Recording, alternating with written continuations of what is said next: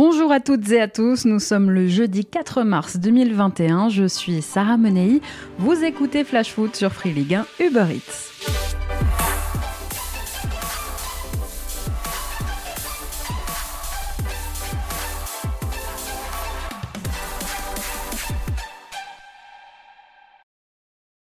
Vous connaissez Bordeaux? Elle est parfois considérée comme la deuxième plus belle ville de France. On y vit bien entre l'océan Atlantique, le bassin d'Arcachon et les Pyrénées, pas trop loin. Et puis avec le TGV, maintenant, en deux heures, vous êtes à Paris. Les Girondins ont la chance de s'entraîner au Haillan, une petite commune dans laquelle se trouve depuis plus d'un siècle maintenant un château, le château Bel Air. Et oui, vous êtes dans la région des vignobles quand même. Bel Air, c'est un mini Clairefontaine, si vous voulez. Et c'est justement Aimé Jacquet qui, dans les années 80, a eu l'idée d'implanter le centre d'entraînement des Girondins sur cette immense domaine de 11 hectares. C'est calme, c'est reposant. Non, il n'y a pas à dire, il y fait bon vivre tellement bien que ça engage pas beaucoup à l'effort. Enfin, c'est ce qu'on nous dit, parce que ça fait 10 ans qu'on nous dit que les joueurs qui signent à Bordeaux sont tellement tranquilles que le football, finalement, bah, c'est pas vraiment une priorité. Et pourtant, on parle bien d'un club de foot, hein, pas d'une colonie de vacances, même si parfois on se pose un peu la question. Il y a quelques années, par exemple, un entraîneur qui venait d'arriver, un énième nom sur une liste excessivement longue de coachs passés par les Girondins en 10 ans, voulait imposer des petits déjeuners collectifs. Le matin, à Bordeaux, il disait que ça allait souder un peu cette équipe de prendre au moins ensemble le repas au haillant avant d'aller s'entraîner. Mais les joueurs traînaient des pieds, ils n'avaient pas vraiment envie de faire cet effort et l'idée a vite été abandonnée. Alors on aime bien appeler ce club la Belle Endormie, parce qu'il y a un potentiel énorme à Bordeaux, on le sait, mais depuis 10 ans, bah ouais, ça dort. Les joueurs passent, hein, mais les problèmes restent les mêmes. Alors il y a quelques mois, dans Flash Foot, on s'inquiétait de la situation de la S Saint-Etienne, on s'inquiète toujours hein, d'ailleurs, mais aujourd'hui, ce sont deux autres clubs historiques de notre cher Ligue 1 qui sont en danger. Oui, Saint-Etienne, mais il y a aussi Nantes et Bordeaux qui nous inquiètent, et de plus en plus. Les Canaries sont relégables, 19e aujourd'hui au classement, et les Girondins, eh bien, ont quand même la zone rouge à 8 points et des résultats toujours absents. Alors oui, hier soir dans le jeu, la seconde période des Bordelais face au Paris Saint-Germain n'était pas trop mauvaise, mais les chiffres sont là. Septième défaite sur les huit derniers matchs, une élimination en 32e de finale de Coupe de France, une 15e place aujourd'hui en championnat, un point pris seulement sur les huit dernières rencontres, et un Jean-Louis Gasset qui ne semble pas avoir trouvé la solution. Il avait pourtant annoncé du changement, la convocation de joueurs concernés, ce sont ses mots. Et bien pour l'instant, on voit pas grand-chose. Et dans le discours même des joueurs, il y a quelque chose que je comprends pas. Il y a une semaine, Yacine Allé, en conférence de presse, nous disait ça. Euh, voilà, il y a moyen de faire quelque chose. On est les Girondins de Bordeaux, il y a moyen d'aller grappiller en haut. Mais pour, pour être une équipe du haut de tableau, il faut qu'à tous les étages, ça soit, voilà, euh, on va jouer le haut de tableau. Et pour ça, il faut que tout le monde soit conscient que pour jouer le haut de tableau, il faut être euh, exigeant. Et voilà, il faut, il faut, c'est dans le travail quotidien qu'il faut, qu'il faut mettre ces exigences-là. Comment? Tout le monde de l'État conscient qu'il faut faire ça? Ah, je sais pas, je sais pas. Après, vous, savez très bien. Aujourd'hui, euh, vous voyez l'effectif, tout le monde le connaît. Euh, on a beaucoup de joueurs en fin de contrat. Il y a, beaucoup de conflits internes, externes, tous ces trucs-là. Tous ces trucs-là, en fait, ça crée des, mauvaises ondes, des ondes négatives, qui font que tu peux pas jouer l'autre tableau comme ça. Tu peux pas. Faut, faut se remettre à l'évidence. Si tout le monde se serre les coudes, s'il y a une vraie truc, mais on sent pas cette osmose en vérité. C'est ça en fait. Là où hier on a pu avoir les supporters qui, qui sont venus nous voir, ça nous a fait du bien. Magnifique. Du haut de ses 20 ans, voilà un joueur qui prend ses responsabilités, qui cache pas sa frustration, qui dit ses vérités. Mais hier soir, après la rencontre, tout autre discours et pas vraiment celui de la révolte. Vous savez, ça, reste du football. Hein, euh, avec la situation actuelle, voilà, on a tous des, amis, de la famille qui sont comme ça, qui, qui sont euh, au bord du suicide, euh, malheureusement, mais voilà, on fait le plus beau métier du monde. Donc euh, ça va être très facile pour nous de, se ressouder et de se remettre les idées à l'endroit. En soi, c'est bien, hein, c'est un constat lucide, mais c'est un changement de discours quand même un peu. On passe d'un Adli qui met les pieds dans le plat à celui qui hier soir relativise, qui philosophe. Mais si vous faites le plus beau métier du monde, messieurs, et que vous en avez conscience, en plus, montrez-le, donnez-vous, battez-vous sur le terrain. Et puis à Bordeaux, ça fait combien de temps qu'on entend les mêmes choses? Dix ans?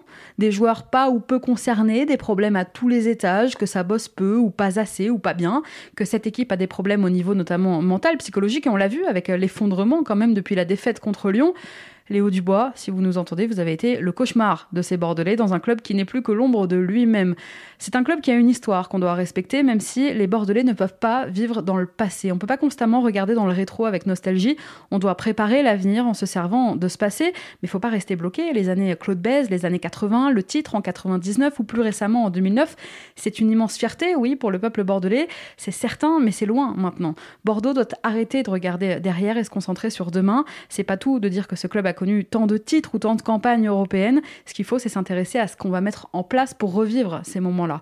Revoir les plus beaux buts de Johan Gourcuff ou de Gabriel Aubertan, s'accrocher au record d'invincibilité à domicile face à Marseille, oui. Quelque chose de très grand. Donc pour l'instant, on a fait quelque chose de biais. Mais ça suffit pas. C'est comme Nantes, l'un des clubs les plus titrés de notre championnat, 10 titres quand même de champion de France. La réalité, c'est qu'aujourd'hui, eh bien, ils sont relégables, les Nantais. Alors il reste 8 matchs à ces deux clubs pour, à défaut de sauver leur saison, pourraient au moins sauver leur honneur. Allez, on fait le point sur les rencontres d'hier soir, tout ce qu'il ne fallait pas manquer de cette 28e journée de Ligue 1. On commence par Angers qui est allé gagner à Saint-Symphorien hier soir. Les Angevins qui ne gagnaient plus depuis un mois sont donc allés s'imposer sur la pelouse du FC Metz. Les joueurs de Stéphane Moulin ont ouvert le score en fin de première période sur un penalty transformé par Angelo Fulgini qui a été très bon hier soir. Il a même inscrit son septième but de la saison, toute compétition confondue. Les Messins n'ont ensuite pas réussi à renverser leur adversaire du soir. Score final 1-0 pour Angers. Frustré, le gardien Grenat Alexandre Oukidja s'est même fait exclure en toute fin de rencontre en voulant s'en prendre à Souleymane Doumbia qui, il faut le dire, faisait tout pour retarder la relance du gardien messin. Alors cette victoire, c'est aussi avant tout celle de l'entraîneur du SCO, tant les choix de Moulin ont pesé hier. Le fait d'aligner par exemple une défense à 5 qu'on n'avait pas revue depuis 4 mois. Résultat, une défense solide qui n'a laissé aucune opportunité à Farid Boulaya et à ses coéquipiers de se montrer dangereux.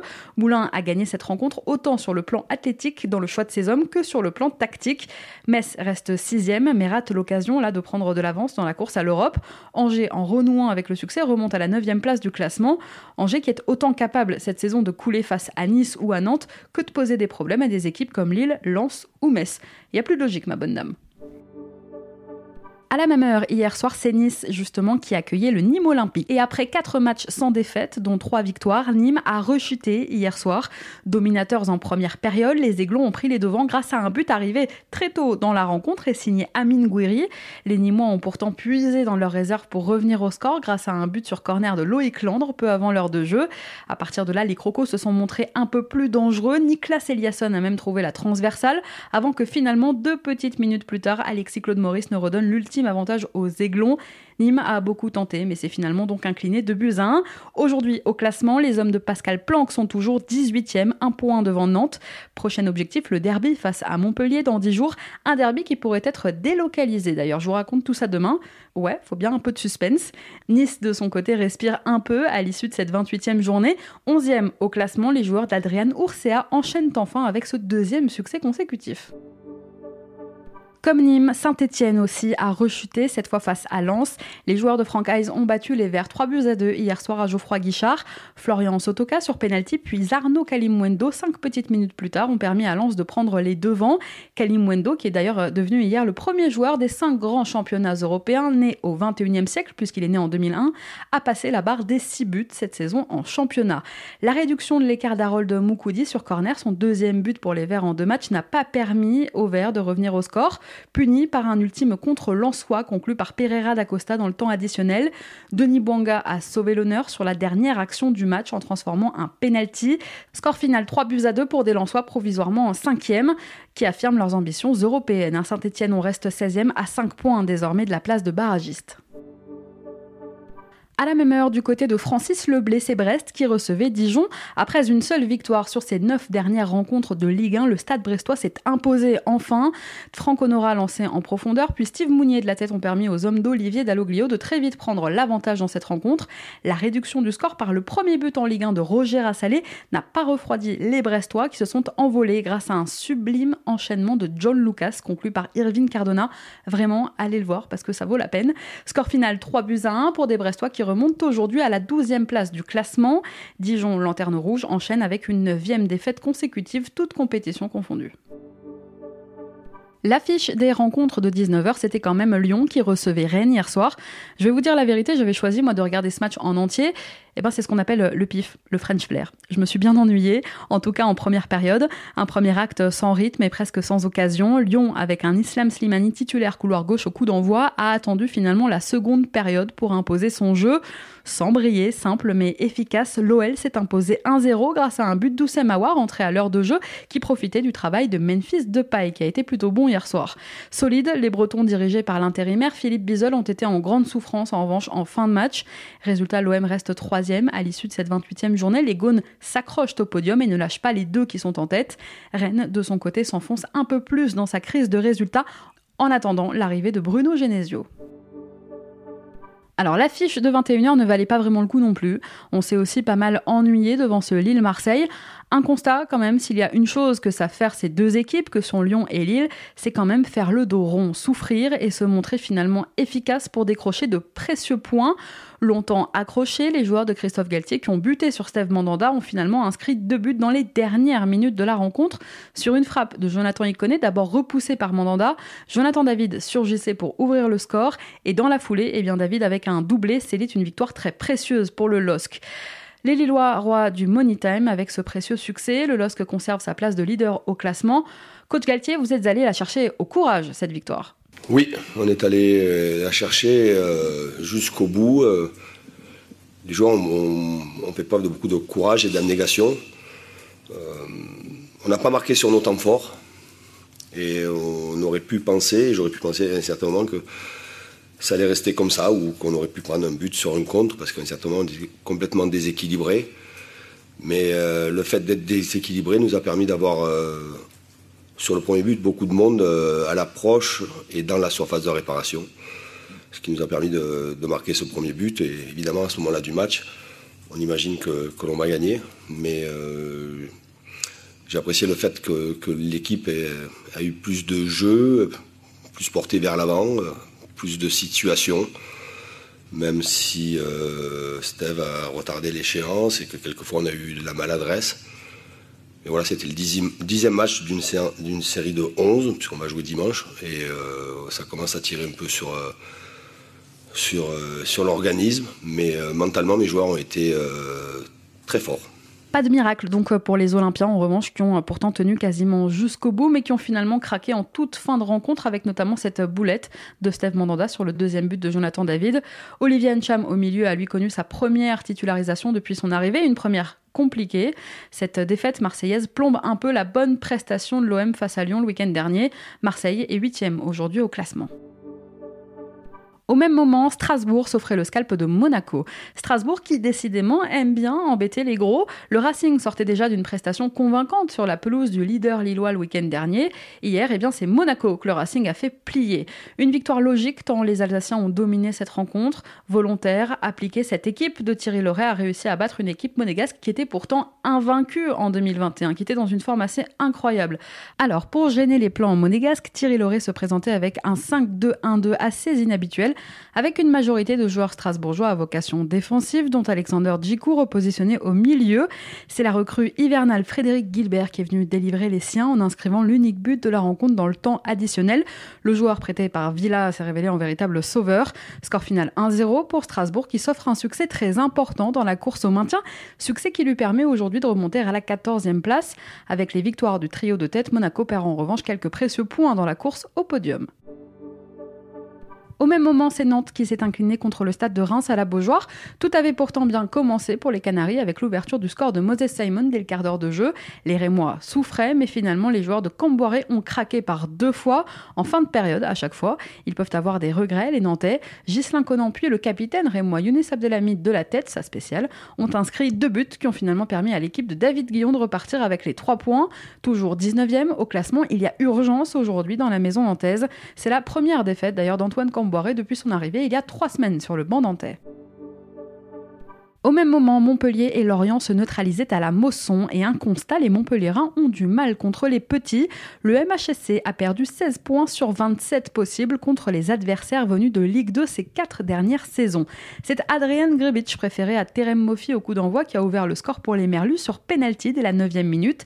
Les Héroltais ont ensuite égalisé grâce à Stéphie Mavididi. Le score en restera là, un partout entre les deux équipes. Lorient a réalisé un match solide. Les Merlus qui restaient sur un succès contre saint etienne ont globalement été intéressants tout au long de la rencontre.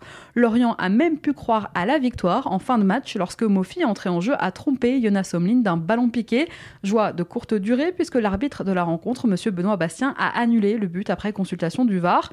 Logiquement, d'ailleurs, annulation logique puisque Laurent Abergal avait commis quand même une faute sur Jordan Ferry au départ de l'action.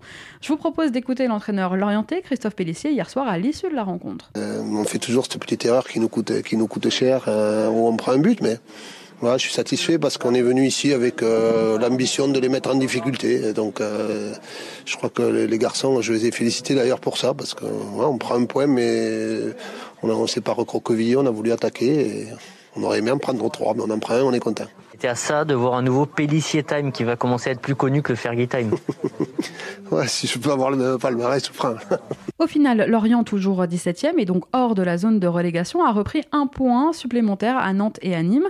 Montpellier profite de la défaite de Marseille pour monter lui à la 7e place. Mais décidément, je vous le disais, quasiment chaque match contre un promu à la Mosson est source de désillusion pour les Payadins. Et je vous le disais, Bordeaux s'est donc incliné 1-0 face au Paris Saint-Germain hier soir. Privé de nombreux joueurs, au coup d'envoi, c'est finalement Pablo Sarabia qui, pour les Parisiens, a inscrit l'unique but de la rencontre. L'Espagnol a profité du forfait de dernière minute de Moeskin, testé positif hier au Covid. C'était hier soir la première fois que Paris l'emportait sans Kylian Mbappé, sans Neymar et sans Angel Di Maria depuis trois ans et demi qu'ils jouent ensemble. Paris, à l'aube d'affronter le Barça en huitième de finale retour de Ligue des Champions, enchaîne avec un septième succès sur les huit dernières rencontres. Une dernière info côté bordelais, si vous doutiez du malaise Ben Arfa, le joueur était remplaçant hier pour la deuxième fois consécutive en Ligue 1. Un point sur le classement à l'issue de cette 28e journée. En tête, déjà, Lille conserve sa place de leader grâce au doublé donc de Jonathan David. Juste derrière, Paris et Lyon suivent le rythme. La mauvaise opération de la soirée, elle est pour Monaco avec cette défaite face à Strasbourg. Les hommes de Nico Kovac ont désormais 4 points de retard sur la troisième place de Lyon et 7 points derrière le leader lillois. Lens, Metz, malgré sa défaite, et Montpellier, malgré son nul, restent bien placés pour l'Europe, mais voient leurs concurrents revenir un petit peu. Le combat au milieu se resserre et enfin en bas de tableau, Dijon reste bien sur Lanterne Rouge, Nantes est 19e, Nîmes 18e et Lorient 17e. Allez, on passe à notre déclat du jour. Elle est signée Nasser Largué. C'est mon cœur qui parle. Et vous avez un chef d'espoir qui est une retenue.